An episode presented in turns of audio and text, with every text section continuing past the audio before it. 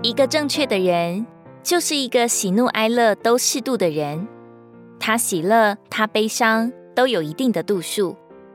他笑，只能笑到那一个地步；他哭，他忧伤，也都只到一个限度。他的情感是适度的，是刚刚好的。他总是能管理自己的情绪，管住自己的嘴。这三句话能使我们免去好多的试诱和失败。悲时不言。当你悲哀的时候，你会想到谁呢？不要去在人中间寻找安慰，因为人心小得连自己的想法都快装不下了，哪还有多余的耳朵分享你的苦与忧？基督徒越在生命里长大，就越要学习在悲伤时闭嘴，免得给魔鬼留了地步。其实，伤心落寞的时候，何尝不是完全向主敞开的时候？何尝不是最容易摸着主的时候？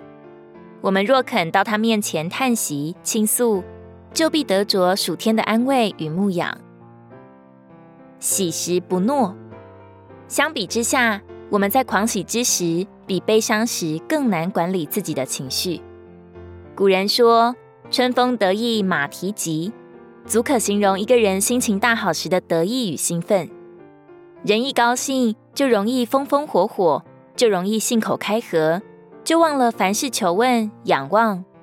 所以有人说乐极生悲，并不是没有道理的。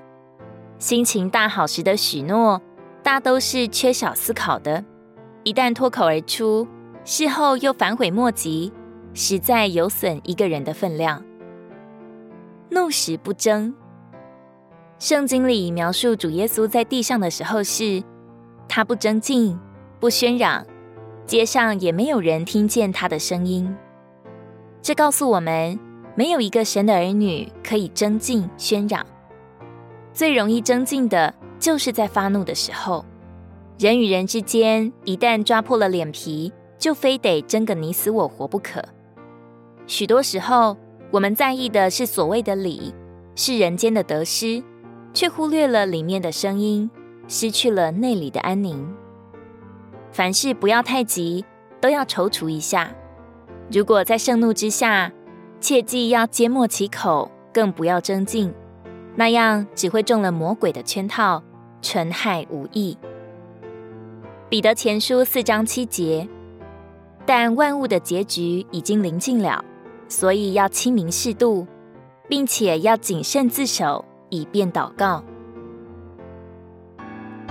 如果你喜欢我们的影片，欢迎在下方留言、按赞，并将影片分享出去哦。天天取用活水库，让你生活不虚度。我们下次见。